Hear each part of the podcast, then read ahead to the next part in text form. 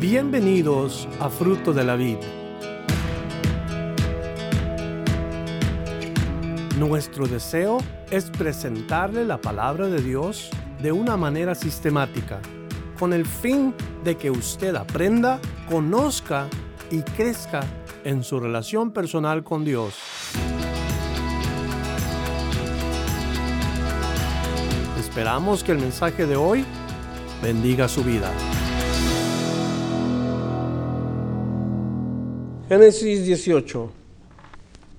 Después le apareció Jehová en el encinar de Mamre, estando él sentado a la puerta de su tienda en el calor del día, y alzó sus ojos y miró, y aquí tres varones para esta cosa. Génesis 18. Después le apareció Jehová en el encinar de Mamre, estando él sentado a la puerta de su tienda, en el calor del día, y alzó sus ojos y miró, y aquí tres varones que estaban junto a él, y cuando los vio salió corriendo de la puerta de su tienda a recibirlos, y se postró en tierra. Señor, te damos gracias por tu palabra, que en esta noche podemos leer con paz, con libertad, y pedimos al mismo tiempo que estamos meditando en ella, que tú nos des un espíritu receptible, un corazón receptible, un oído atento a tu palabra y que en esta noche no nos vayamos a casa como hemos venido, que llevemos el consejo de tu palabra en nuestro corazón y lo guardemos para el día en que tú, Señor, nos digas que necesitas usarlo. Te pedimos que hagas esta obra en nosotros, en el nombre de Jesús. Amén. Abraham no solo se considera un hombre de fe, ahora leemos a Abraham como un hombre de expectativa. Después de haber oído que Dios le promete que va a tener un hijo, ahora Abraham tiene una actitud de estar esperando sabe cuándo viene porque le dijo exactamente el tiempo que iba a tomar para que tuviera su hijo, pero está esperando, está en espera. Y, eso es bueno para los que creemos en Dios, los tiempos de, estar esperando en el Señor, los tiempos cuando Dios nos dice algo y nosotros solamente estar esperando cuando se va a cumplir el tiempo de esa palabra. Una de las cosas que nosotros esperamos que suceda, los que creemos en el rapto, es cuando Cristo viene y traslada a su iglesia a las moradas celestiales. Y esos que creemos estamos a la expectativa, así como Abraham estaba esperando, estaba con ese sentir de el Señor me ha prometido un hijo y, y Él está en esa posición, posición buena que nos ayuda a nosotros a depender de. En este caso, Abraham depende de Dios. Y está sentado en su tienda y luego alza sus ojos y lo que mira son a tres varones. La pregunta es, ¿quiénes son estos tres varones? Y entre los comentarios y los comentaristas que hablan de esto, han hecho comentarios al respecto de que esos tres varones, muchos dicen que es una visita del mismo ángel de Jehová, acompañado con otros ángeles del Señor. Y yo en lo personal me uno a lo que se cree en, esta, en estos versículos, o lo que se comenta de estos versículos. Uno de ellos es el que habla con Abraham y nos vamos a dar cuenta quién es el que habla con Abraham. ¿Cómo es la respuesta de Abraham después de que eh, ve a estos tres varones? Dice que sale corriendo a recibirlos. Y cuando sale a la parte de afuera de la tienda, de su casa de campaña, podemos decir, no se nos habla del aspecto de estos varones, no se nos dice que tenían un resplandor como para que Abraham supiera que eran ángeles o que era el Señor, en este caso.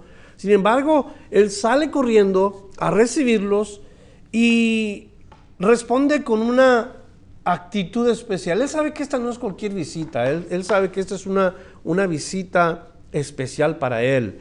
Y su actitud es de reverencia y de respeto, porque dice que sale corriendo a recibirlos e inmediatamente cuando los recibe se postra en tierra. Y la palabra que se usa para postrarse aquí es aquella de una persona que cae de rodillas ante el sujeto de reverencia y comienza poco a poco a postrarse hacia adelante hasta que llega su rostro a la parte del suelo, hasta que toca su frente la parte del suelo. Esa es la manera como Abraham salió y se postró delante de, estas, de, estas, de estos tres varones. Cae sobre su rostro, cae de, cara hacia abajo. Y, esto ah, nos enseña, pues, la, como les digo, la actitud de Abraham. En este caso lo vemos nosotros a él eh, enseñándonos cuál es su corazón en este caso. Entonces, versículo 1 y versículo 2 recibe una visita especial. Pero no nada más es una visita que se queda en, en eso. Comienza una conversación. En el versículo 3 dijo Abraham, Señor, si ahora he hallado gracia en tus ojos, te ruego que no pases de tu siervo. Fíjese cómo, cómo le llama Señor. Otra vez la idea de que no es cualquier persona la que ha llegado a la casa de Abraham. Aquí él se refiere como Señor. Y el término que se usa Señor aquí es Adonai. Adonai, que es un, término que se le, usa o se utiliza solamente para, para el Señor Dios. Entonces él dice esa palabra. Si he hallado gracia ante tus ojos, te ruego que no pases de tu siervo. O sea, lo está invitando a tener comunión con él. Y luego piensa en qué es lo que le ofrece. Verso 4, que se traiga ahora un poco de agua, lavad vuestros pies, todo esto es parte de la cultura. Y recostados debajo de un árbol, que también es parte de ah, tener convivencia con personas. Y traeré un bocado de pan y sustentad vuestro corazón y después pasaréis, pues por eso habéis pasado cerca de vuestro siervo. Y ellos dijeron, haz así como has dicho. En otras palabras, aceptaron la invitación de Abraham y se quedan a tener comunión con él. Ahora, ¿qué más aprendemos de Abraham? Un hombre de fe, un hombre de expectativa, un hombre que da lugar a honrar a las personas, un hombre que practica qué? La hospitalidad. Y una de las características de un siervo de Dios se llama hospitalidad. Y aquí vemos a Abraham practicando la hospitalidad con esos tres varones. La Biblia nos dice a nosotros, no os olvidéis de la hospitalidad porque por ella algunos, sin saberlo, hospedaron ángeles. Quizás sea una referencia directa a lo que Abraham está haciendo en este momento particularmente. Hebreos 13, versículo 2, en la referencia. No os olvidéis de la hospitalidad, porque por ella algunos, sin saberlo, hospedaron ángeles. Ahora, puede que quizás Abraham no sabía quiénes eran estos varones, pero la característica es lo que importa, fue hospitalario. Y ellos aceptaron la invitación. Ahora, yo no sé cuántos de ustedes han practicado la hospitalidad y con qué tipo de personas han practicado la hospitalidad. Pero es bueno que nosotros practiquemos la hospitalidad cuando se nos presenta la oportunidad. Eso habla de quiénes somos de verdad. Porque todo lo que tú tienes, en realidad Dios te lo ha dado con un propósito. Él quiere que tú lo representes a Él. Y así como Dios te acepta a ti, como Dios te recibe, como Dios te ama, te sirve, te da, así es como tú quieres, como Él quiere que tú sirvas y, seas hospitalario con los demás. Así como Dios te trata, trata tú a los demás. Y Abraham nos enseña este requisito de los siervos de Dios. Nos dice la palabra de Dios que es un requisito para los siervos de Dios ser hospitalario. Lo encontramos en el libro de Romanos, lo encontramos en Primera Timoteo, lo encontramos en el libro de los Hebreos, lo encontramos con palabra hospitalidad, pero también lo encontramos en muchos otros libros de la palabra de Dios, que se practicaba la hospitalidad. Y, y cuando practicamos la hospitalidad va unido con el servicio. Porque no pasas tú a alguien a tu casa y solamente le dices, pásate, estás en tu casa. Y eso es todo. Si eres hospitalario, le sirves de comer. Le ofreces el mejor asiento. O cuando menos un lugar limpio. Y le dices, cualquier cosa que se te ofrezca, aquí está para tu servicio. Si tienes sed, aquí hay agua. Si tienes hambre, aquí hay comida. Si quieres recostarte un rato. Exactamente lo que está haciendo Abraham. Pasa. Esta es tu casa. Le ofreces todo lo que tú tienes. Y, esto nos recuerda a nosotros que debemos de servir a la gente, no importando quién sea. Yo sé que aquí hay un poquito como, como una línea trazada porque tenemos que tener cuidado quién entra a nuestra casa, sin duda. No vamos a meter un maleante que anda ah, haciendo fechorías en la calle, no vamos a meter a una persona problemática, no vamos, o sea, vamos a tener cuidado cómo vamos a ser hospitalarios. Tenemos que de verdad recordarnos a menudo que sí es una característica, pero también va acompañada con sabiduría y con servicio. A veces y en ocasiones nos va a tocar servir a gente que no nos cae bien. Esa es una tarea difícil. Servir a gente que no nos cae bien o que no conocemos. Yo he conocido personas que han metido a su casa personas que no conocen, han sido hospitalarios, algunos resultan buenos, uh, ¿cómo se dice? Hosts, no, no, hosts, la persona que recibe la hospitalidad. O sea, son personas que responden bien, agradecidos. Y, cuando se van, se van diciendo, oh, la familia fulanita, una persona o una familia muy hospitalaria. Dentro de la hospitalidad Dentro de lo que ofrecemos, yo creo que necesitan saber el por qué es que lo hacemos. regularmente el que cree en el Señor y es hospitalario comparte su fe con aquella persona o aquella gente necesitada en la hospitalidad. Nosotros vemos a Abraham expresando agradecimiento porque se quedan estos y les ofrece su servicio. Acuérdense, hospitalidad acompañada de servicio. Hospitalidad acompañada de servicio. No nada más a la gente que amamos o que nos cae bien o que nos pueden pagar el favor, sino inclusive gente que no conocemos. Tercera de Juan capítulo 1 versículo 5 nos dice, amado, fielmente te conduces cuando prestas algún servicio a los hermanos, especialmente a los desconocidos. ¿Se fija cómo hay una separación ahí entre los hermanos, pero también los desconocidos? Y, eso es lo que Dios quiere. Abraham es un hombre de fe, un hombre de expectativa. Abraham es un hombre eh, hospitalario, un hombre de servicio, pero también nos enseña algo más. Y la otra parte es que nos enseña que Abraham fue dadivoso. Le gustaba dar. Eh, si se acuerdan la, manera como le dio a Lot para que escogiera su camino, Abraham presentó una característica muy particular. Escoge tú primero. Dime a dónde vas y para donde tú vayas yo me voy a ir al lado opuesto. Esa es en cierta manera una forma de dar. El dejar escoger a otros. Primero.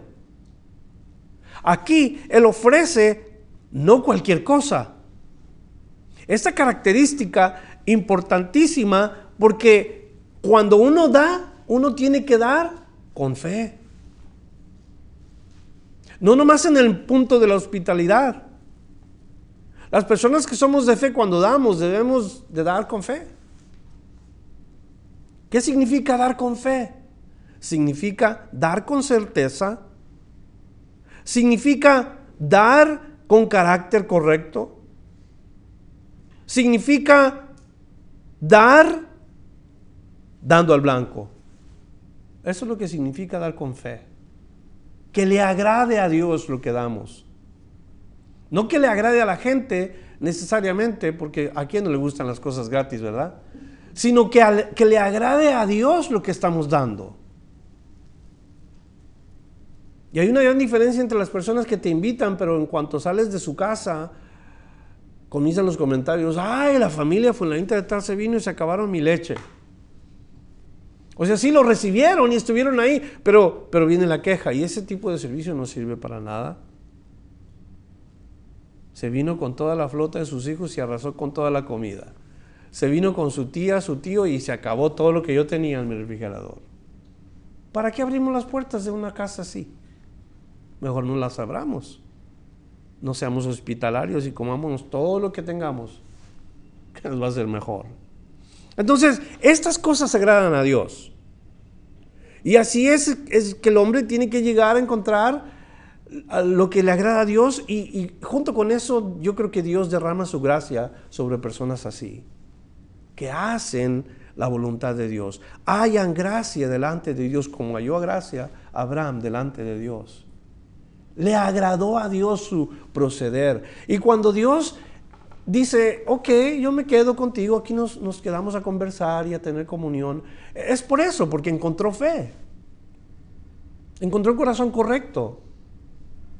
Encontró una actitud pronta, rápida, hospitalaria, dadivosa. ¿Cómo no se va a sentir a gusto la persona que va a recibir la hospitalidad? Claro que sí. Entonces, continuamos leyendo en el versículo 6, nos dice entonces Abraham fue deprisa a la tienda eh, a Sara y le dijo, toma pronto tres medidas de flor de harina y amasa y haz panes cocidos debajo del rescoldo. Y corrió Abraham a las vacas y tomó el becerro tierno y bueno y le dio al criado y éste se dio prisa a prepararlo. También tomó mantequilla y leche y el becerro que había preparado y lo puso delante de ellos y él se estuvo con ellos debajo del árbol y comieron. Tres medidas de harina. ¿Por qué tres medidas de harina? ¿Cuántos varones eran? Tres. Quiere decir, Abraham pensó en la medida de comida que le iba a dar a sus huestes, no, huéspedes, perdón. Pensó en que eran tres, tres medidas de harina. No iba a traer un, un, poquito de comida, sino iba a traer suficiente para que no faltara. O sea que Abraham escogió particularmente que darle a sus huéspedes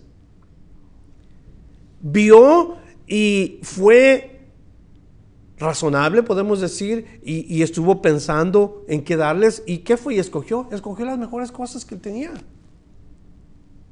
Fue con la esposa, le dijo lo que hiciera, fue con el criado, escogió el más tierno ah, becerro que encontró y lo preparó para ellos.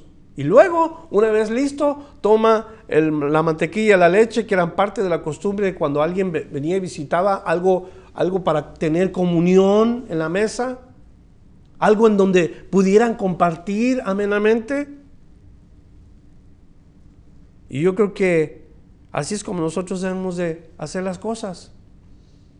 Cuando le vamos a dar a alguien, vamos a escoger lo mejor. Yo no creo que las dádivas de compromiso son agradables. Es más, cuando damos, Dios mismo nos dice, no quiero que me des como un compromiso, no quiero que me des como una obligación, yo quiero que tú me des con un corazón alegre. Dios pide eso. Y si esa debe ser la actitud de darle a Dios, la misma actitud debemos de tener de darle al prójimo. Quiero que me des de corazón. Si me vas a dar lo mejor, no quiero oír la queja eh, que vas a murmurar, que vas a decir después que me vaya, que no, nada, de corazón, o sea, bien y con alegría, porque Dios ama al dador alegre. Entonces este tipo de elementos, la mantequilla, la leche, se ofrecían la parte de la costumbre de comer, todavía se ofrece en el medio oeste, muchos todavía practican esto y todavía practican el sentarse debajo de los árboles en estos lugares. Desde entonces se practica eso, ahí comían, en un ambiente tranquilo, en un ambiente natural, comiendo debajo del sol. ¿Le ha tocado hacer eso? A los 15 años nos íbamos a tirar con resortera a matar pajaritos. No algo muy bueno, ¿verdad? Pero nos divertíamos Todo el día caminábamos y luego a la hora de comer escogíamos el árbol más frondoso y ahí nos comíamos nuestra torta de jamón. Mira qué rico sabía la torta de jamón. Era una torta de jamón como cualquier otra, pero qué sabroso sabía. Después de todo el día de caminar y después de todo el día de solearse, en cuanto comías, como que te sentías rejuvenecido. Vámonos otra vez a matar pajaritos. Pero la comunión era lo importante. Y comieron. Significa que tuvieron una intimidad, una conexión, que fue aceptable tanto la hospitalidad, los alimentos, las dádivas, el servicio y todo lo que ofreció Abraham, porque lo hizo de todo corazón y con una fe pura.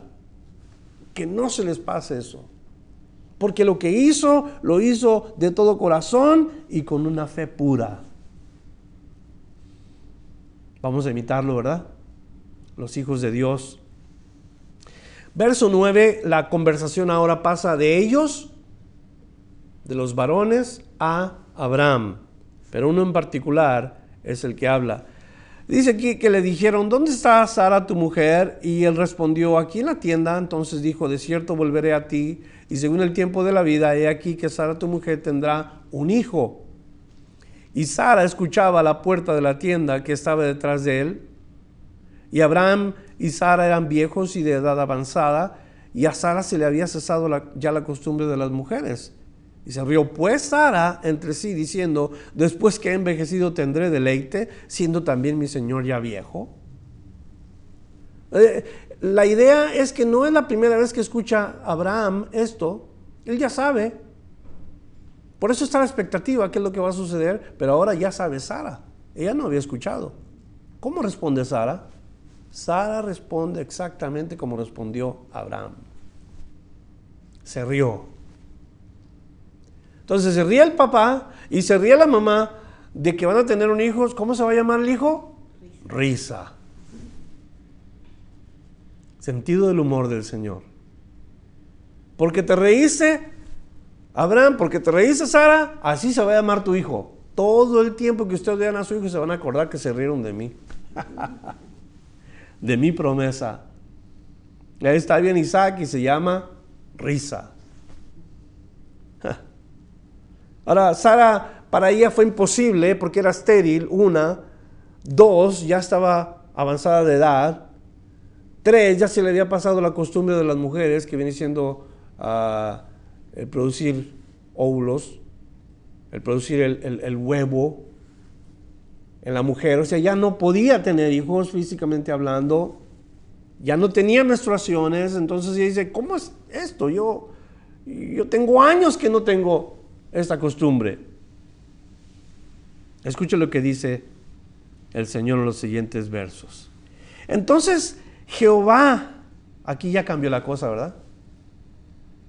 Primero nos dice el verso 9 y le dijeron, quizás los tres hablaron, los tres varones, pero luego en el verso 13 nos dice, entonces Jehová dijo a Abraham, de esos tres varones, indudablemente el comentario, como les dije yo, es el ángel de Jehová que ahora habla con Abraham.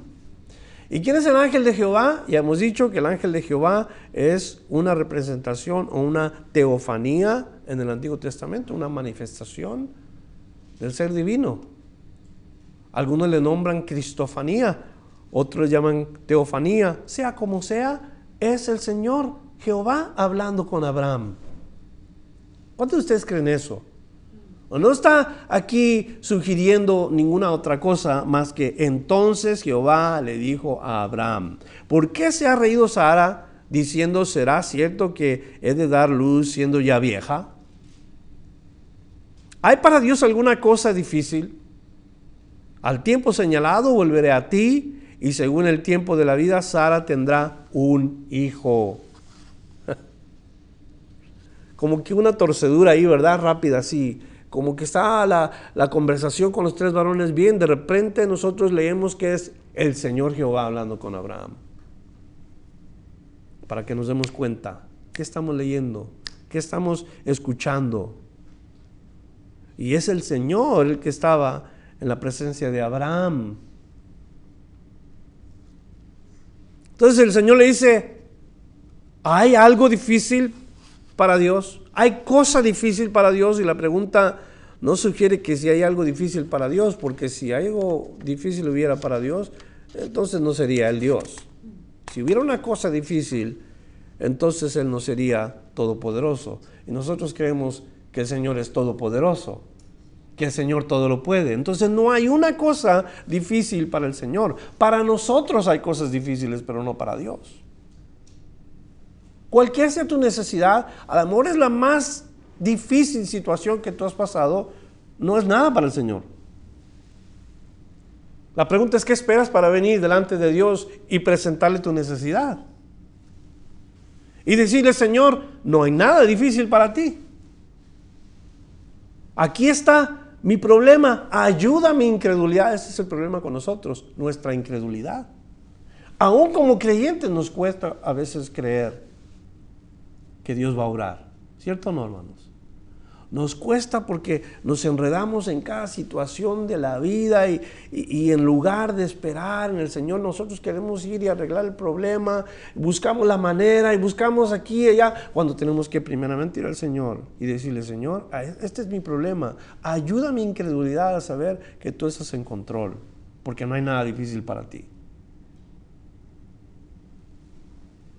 Ahora, ¿Para qué es que nosotros hacemos eso? Lo aprendimos el domingo. ¿Para qué nosotros le entregamos a Dios nuestra necesidad y le confesamos y le confiamos a Él que Él es el que se encargue de esto? Porque hay una sola cosa, cuando el problema se soluciona, traerle gloria a Dios.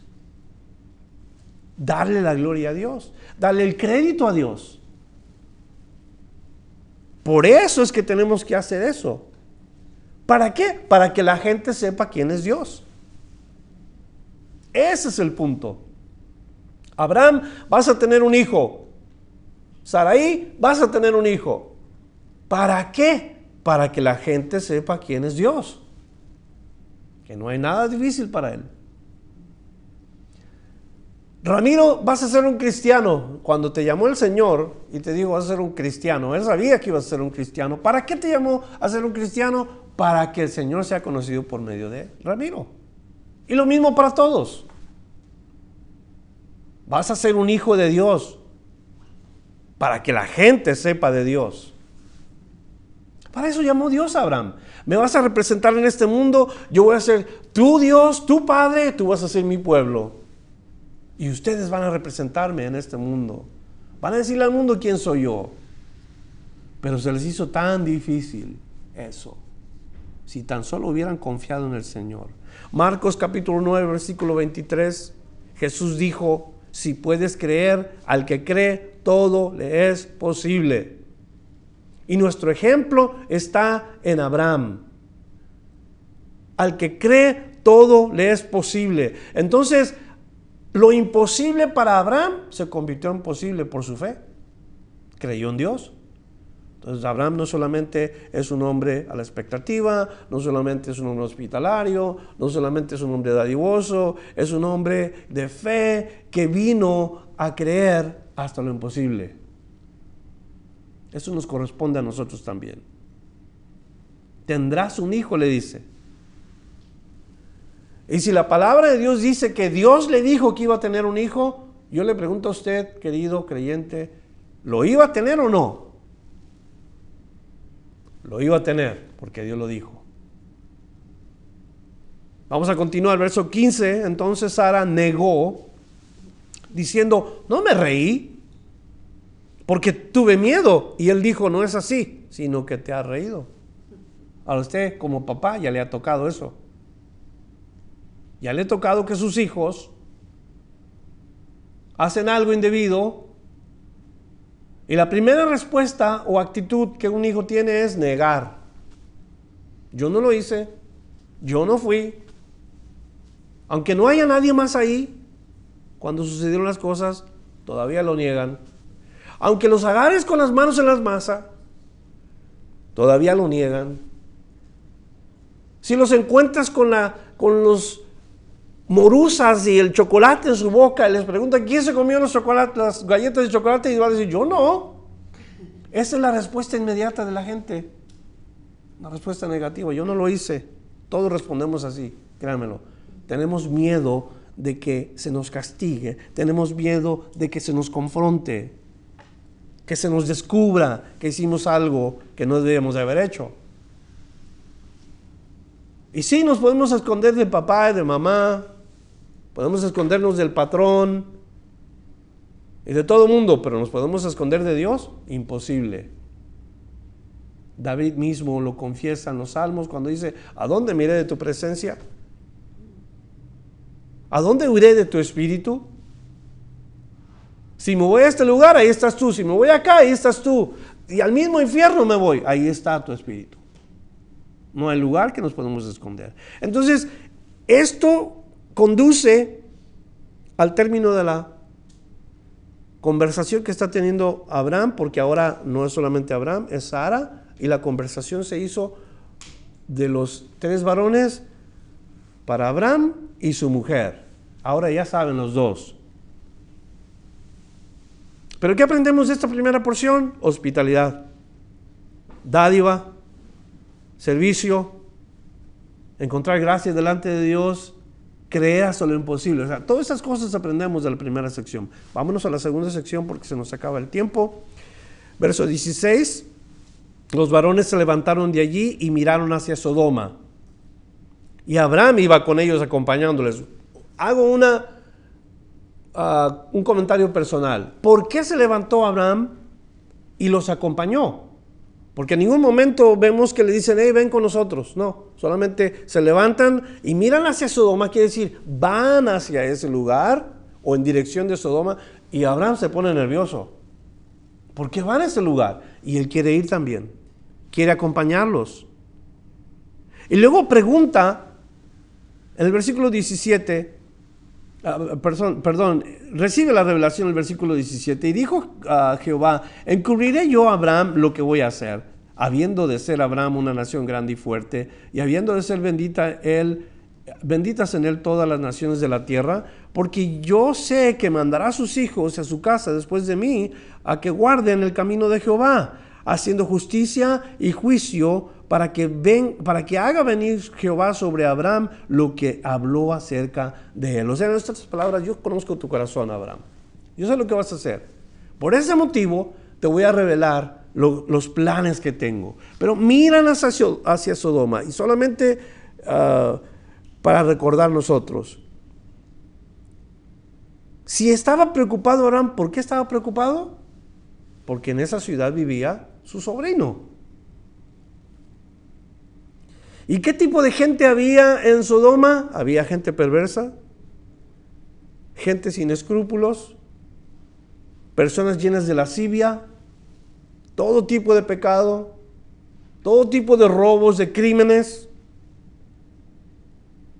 Y entonces él comienza a tener un pensamiento que lo va a llevar a otra conversación con el Señor. Ahora, Dios dice algo bien importante que nosotros debemos de aprender. Le dice Dios, yo sé que Abraham mandará a sus hijos después de sí. O sea, cuando, cuando, cuando él ya no esté, sus hijos van a continuar el camino. Qué importante es eso para los papás que escuchan este mensaje. Que conozcan a Dios, que caminen con Dios, que, que se llenen de Dios para que pasen esa herencia a sus hijos. Qué importante es eso. Sumamente importante.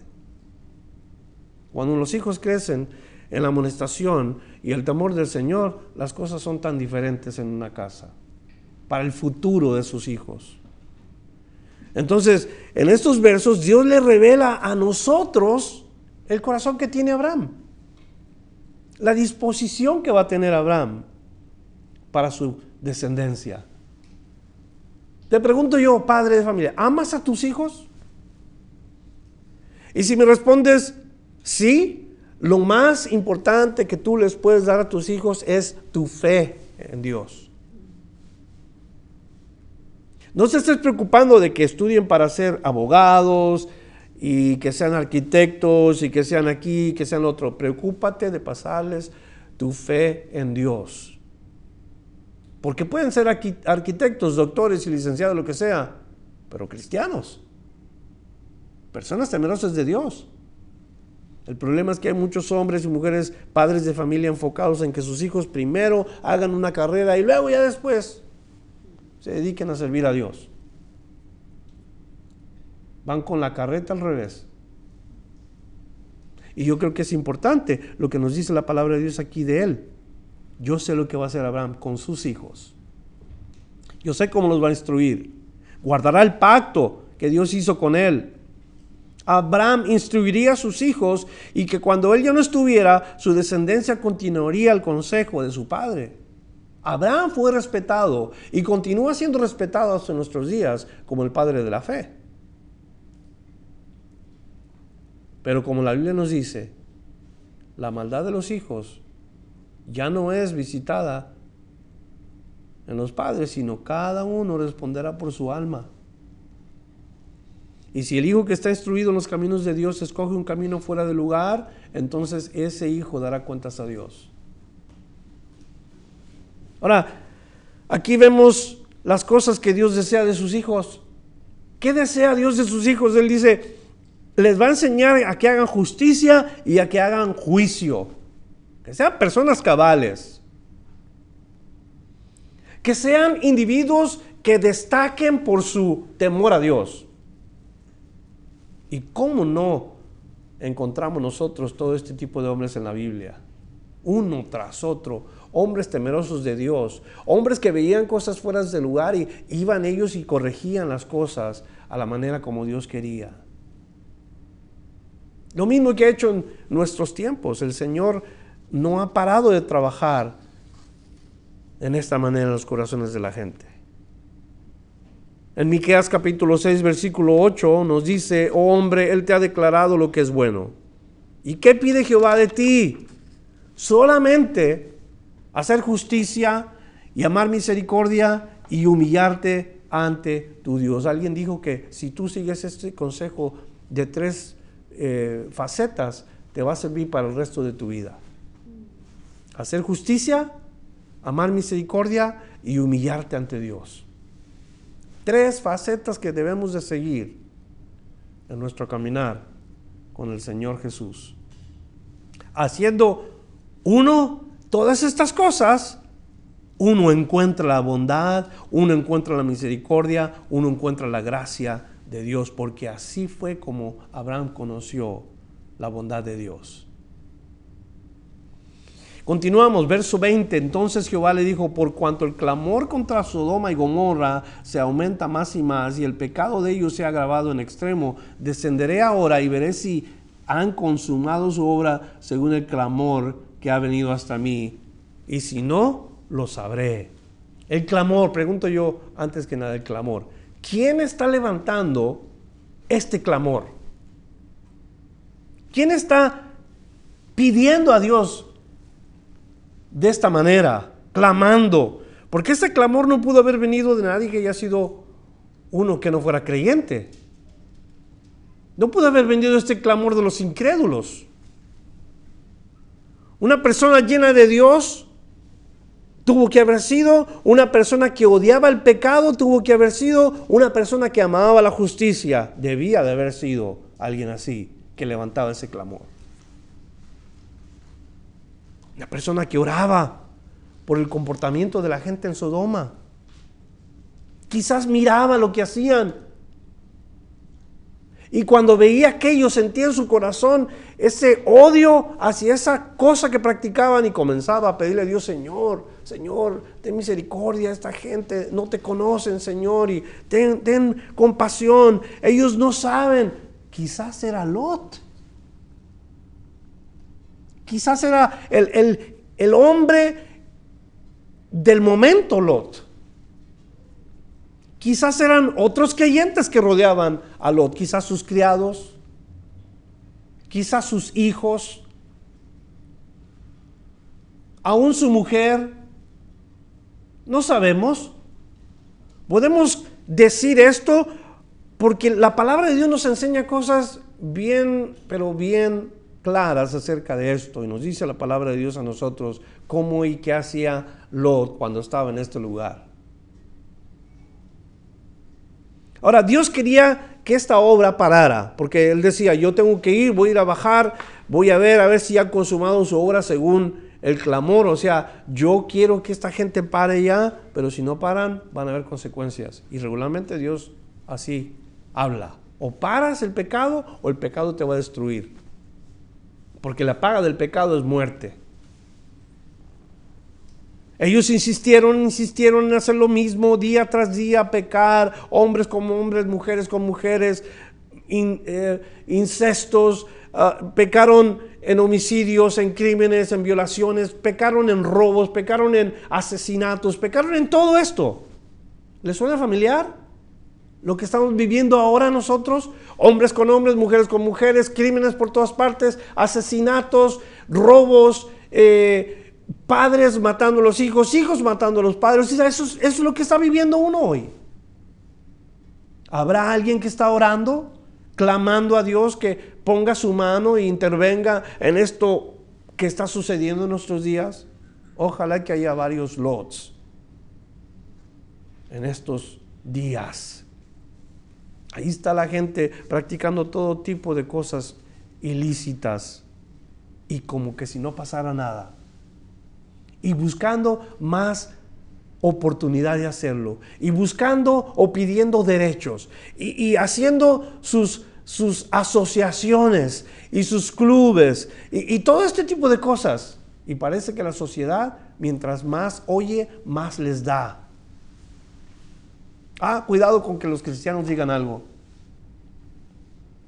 porque son enemigos de este tipo de comportamiento según la sociedad.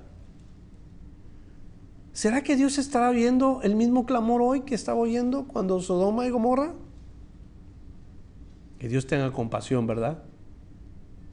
¿O qué pedimos? Dios destruye a todos los que hacen maldad. ¿Cuántos ya no estaríamos ahí? Destruye a los que mienten y de pronto ya se fue Ramiro, ya se fue Marisol, de pronto ya no vino Roberto. ¿Y qué pasó? No, pues el Señor se los llevó porque eran bien mentirosos. No se crean, ¿eh? No estoy jugando. Pero si esto sucediera, muchos en las iglesias ya no pudieran ir porque ya no estarían. Algunos que se dan la libertad de practicar algún tipo de pecado. No estarían ya.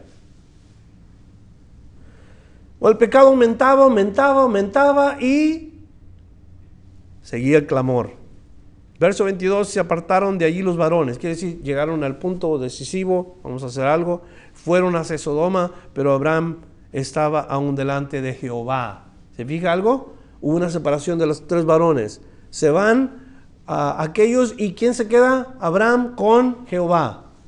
O, en este caso, el ángel de Jehová. Verso 23, y se acercó Abraham y dijo, ¿destruirás también al justo con el impío? Ahora, Abraham estaba aún delante de Jehová, eso nos, nos, nos habla de mantener conexión con Dios, sea como sea la situación. Mantener conexión con Dios, mantener cercanía con Dios en todo momento. Porque eso es lo que Dios quiere que tengamos, comunión constante con Él, uno a uno. La pregunta es, ¿destruirás al justo con el impío? Abraham tenía preocupación sin duda por su sobrino que vivía en esta ciudad. Y esto lo conmueve a expresarse. El lugar en donde vivía era un lugar lleno de maldad. Y en vez de Abraham decir, ¿sabes qué? Tengo una petición, Señor. Yo quiero que por favor saques a mi sobrino con todo lo que tiene antes de que vayas a destruir a todos aquellos pecadores impíos que están practicando la maldad. Yo creo que hubiera evitado una negociación como la que vamos a, escuchar en un momento. Porque como todo buen comerciante judío, Abraham pone el ejemplo. Dice el verso 24, quizás haya 50 justos dentro de la ciudad. ¿Destruirás también y no perdonarás el lugar por amor a los 50 justos que están dentro de él? Lejos de ti este hacer tal que hagas morir al justo con el impío y que sea el justo tratado como el impío, nunca tal hagas. El juez de toda la tierra no ha de hacer lo que es justo. Entonces respondió Jehová, si hallare en Sodoma 50 justos dentro de la ciudad, perdonaré a todo el lugar por amor a ellos. Como un tipo de pensamiento, pensé yo, ¿por qué 50? Y algunos también llegaron a comentar eso. ¿Por qué 50? Y yo, como muchos otros, pensamos que 50 es porque él aventó un número casualmente nomás, porque se imaginó, bueno, son Lot, su esposa, sus dos hijas, no sabíamos cuántos hijos tenía, entonces le echó más o menos un cálculo, algunos 25, 30 siervos, algunos con sus esposas, otros no. Yo creo que unos 50 de haber, Señor. Si hay 50 justos, ¿los vas a destruir con los impíos? Entonces, echó cálculo, bueno para el negocio. Pero ¿saben lo interesante? Es que este era un reino. Nos describió la Biblia Sodoma como un reino. O sea, no era un pueblecillo ahí, Trespeleque. Era un reino, quiere decir, tenía un rey, había sin duda súbditos del rey, había ejército, había todo esto. Era una, una nación grande. Sodoma y Gomorra. Sin duda, miles de gente. Podemos especular cientos de miles de gente. Y que Abraham haya concluido 50 en la ciudad.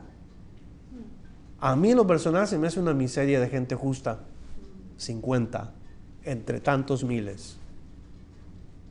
Pero es especulación, no estoy diciendo que esto es, pero note cómo Abraham comienza a hacer un tipo como de negociación con el Señor. ¿Qué? 50. Dice el Señor, por amor a los 50, no destruiré Sodoma y Gomorra. Verso 27, y Abraham replicó y dijo, he aquí ahora que he comenzado a hablar a mi Señor, aunque soy polvo y ceniza.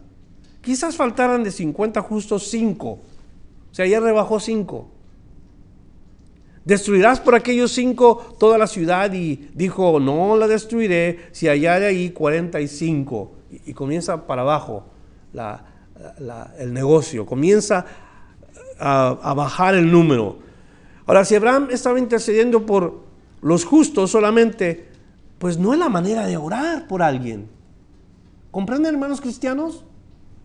Si Abraham estaba solamente intercediendo por los justos y, la Biblia nos dice que él intercedió por los justos, ¿será que nomás hay que orar por la gente justa?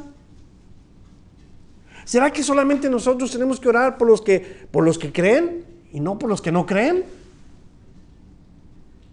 Ojalá que no vayamos a entender esto así, porque es lo último que Dios quiere, que solamente oremos por la gente creyente. El mismo Jesús nos da el consejo en la palabra de Dios, Mateo 5:44, pero yo os digo, amad a vuestros enemigos, bendecid a los que os maldicen, haced bien a los que os aborrecen y orad por los que os ultrajan y os persiguen. Palabra de Dios. Oh, uno quiere que Dios destruya a los malos. Una vez aquí en el estudio, al final, alguien preguntó, pues si la gente es tan mala, ¿por qué no Dios los manda al infierno de una vez? Oiga, qué fácil y qué rápido. Pero Dios es, Dios es un Dios de amor y de misericordia. No quiere que el pecador y el impío se pierdan. E, Él da la oportunidad a que vengan y lo conozcan. Entonces, Abraham, sí, quizás está intercediendo por su sobrino y toda la familia, pero también debe de orar por los pecadores también debe interceder por ellos. Terminamos, verso 29 hasta el final. Y volvió a hablarle y dijo, quizás se hallaran ahí 40, cinco menos. Respondió, no lo haré por amor a los 40. Verso 30. Dijo, no se enoje ahora mi Señor, si hablare. Quizás se hallarán allí 30, ya van 10 menos. Y respondió, no lo haré si hallaré 30. Y dijo, he aquí ahora que he emprendido a hablar a mi Señor, quizás se hallaren allí 20. No la destruiré, respondió, por amor a los 20. Y volvió a decir, no se enoje ahora mi Señor. Si hablare solamente una vez, quizás se hallaren allí 10. No la destruiré, respondió, por amor a los 10. Y Jehová se fue y fue que acabó de hablar a Abraham o Abraham, perdón, y Abraham volvió a su lugar.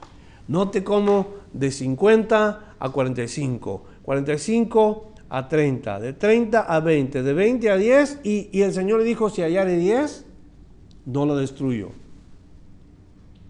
Ahora, van a Sodoma y Gomorra, usted conoce la historia. Cuando llegan a Sodoma y Gomorra le dicen a Lot, salte de aquí, porque no hay justos. Se va a destruir todo esto. Salte tú y tu familia. Alguien ha pedido, esta es, es mi conjetura, vuelvo otra vez, mi conclusión. Dios, hablando con Abraham, se da cuenta que lo único que quiere es que Lot salga de ahí para que no sea destruido con los impíos. Que pudiera ser un buen punto. Pero más bien yo veo un Dios de paciencia. Y no me sorprende el hecho de que Abraham haya hablado con Dios, más bien me sorprende el hecho de la increíble paciencia que Dios le tuvo a Abraham. La increíble paciencia que Dios nos tiene a nosotros de escucharnos en nuestras tonteras. Porque vaya que si hablamos a veces tonteras delante de Dios. Le pedimos a veces cosas que son insignificantes de verdad. Cuando Dios desea oír un, corazón maduro, cuando Dios desea oír un espíritu lleno de gozo, una persona enamorada de Dios, con pasión a Dios. En ese cuadro de la escritura la, la palabra nos dice, nos presenta a Dios la manera más sencilla de comunicarse con nosotros. Una conversación, tú y Él Señor, ¿qué te parece esto? Bueno, es que la cosa es que es así. Y, uno piensa que la oración tiene que ser tan reverente y tan... La verdad que Dios quiere hablar con nosotros, conversar con nosotros. Quiere saber en qué nivel estamos en nuestras necesidades. Él se baja a nuestro nivel, pero no deja de ser Dios. Se baja para encontrarnos ahí en nosotros porque nosotros somos los que necesitamos la ayuda, no Dios. Dios, déjame decirte qué necesito. Permíteme explicarte cómo quiero esto y cómo... Y, y ahí le hacemos al Señor, de verdad. Hoy como que si Dios fuera un, un personaje retrasado mental. Óigame, Él nos hizo a nosotros. Él nos instruye a nosotros. Y eso es lo que Dios hace con Abraham. Abraham, si vas a representarme, déjame enseñarte. Déjame decirte cómo van a hacer las cosas. Y se da cuenta, de 50 a 10, fue destruida Sodoma, fue destruida Gomorra. Sale Lot con su esposa y sus dos hijas mujeres. Si conocemos la historia, no salieron más que a quizás a llevar a cabo prácticas que aprendieron en el lugar en donde estuvieron por mucho tiempo. Nosotros sabemos algo importante hoy. El justo por la fe vivirá. Abraham era justo no porque haya hecho algo bueno, sino porque su fe estaba depositada en Dios, en que Él era. No que Abraham era, en que Dios era. Ahora, voy a decir algo que no es contradictorio. Yo les dije que quizás Lot estaba orando en Sodoma o por Sodoma y Gomorra, quizás era él el que estaba intercediendo. Note lo que nos dice la palabra de Dios, porque de Lot se habla de que era justo. En 2 de Pedro, capítulo 6, capítulo 2, versículo 6 al 8. Lot era justo no porque era bueno, sino porque obedeció a la palabra del mandato de Dios de salir de Sodoma. Dice 2 de Pedro capítulo 2 versos 6 al 8. Y si condenó por destrucción a las ciudades de Sodoma y de Gomorra, reduciéndolas a ceniza y poniéndolas de ejemplo a los que habían de vivir impíamente, y libró al justo Lot, abrumado por la nefanda conducta de los malvados, porque este justo que moraba entre ellos afligía cada día su alma justa, viendo y oyendo los hechos inicuos de ellos. Quiere decir que él se daba cuenta del pecado y quizás sus clamores subían delante de Dios. En Lucas 17, 28 nos dice qué es lo que pasaba en los tiempos de Lot. Asimismo, como sucedió en los días de Lot, comían, bebían, compraban, vendían, plantaban, edificaban, quiere decir cada quien en su propia onda. cada quien haciendo lo que quería, sin acordarse de Dios. Esos eran los tiempos en que vivía Lot en Sodoma y Gomorra. Verso 29, mas el día en que Lot salió de Sodoma, llovió del cielo fuego y azufre y los destruyó a todos. El día en que salió, el día que obedeció Lot, ese es el día en que comenzó a considerarse como una persona que había obedecido la palabra de Dios. Y eso lo hace justo delante de Dios. En ese sentido, de nosotros, ¿cuántos de ustedes piensan que son justos? ¿Ah? Ustedes son justos, son llamados justos delante de Dios. No porque somos buenos o porque hayamos hecho alguna obra maravillosa, sino porque Cristo es nuestro representante. Él murió en nuestro lugar. Él es el justo que murió por los injustos. ¿Por qué? Porque el justo por la fe vivirá. Hermanos, que Dios nos ayude a poder tener un corazón como el que encontramos en Abraham, hospitalario, una actitud adivosa, que demos de lo mejor de nosotros al necesitado y si es necesario darle el que nos trata mal también, al final saber que nuestra fe en Dios y en su palabra es lo que justifica nuestra vida. Señor, te damos gracias por esta palabra que acabamos de recibir. Te bendecimos porque tú has sido bueno y hoy nos has enseñado con claridad lo que tú quieres que aprendamos. Recuérdanos este mensaje en los días que vienen y pongamos por obra todas estas cosas que hemos escuchado, ya sea con algún familiar, algún vecino, algún amigo, compañero de trabajo, con gente necesitada, ayúdanos a manifestar quiénes somos y que tu nombre sea glorificado en nuestras vidas. Te lo pedimos en el nombre de Jesús. Amén. Gracias por escuchar la enseñanza de hoy. Visítenos en frutodelavid.com para escuchar más mensajes, para obtener las notas del estudio y para comunicarse con nosotros. Que Dios le bendiga abundantemente.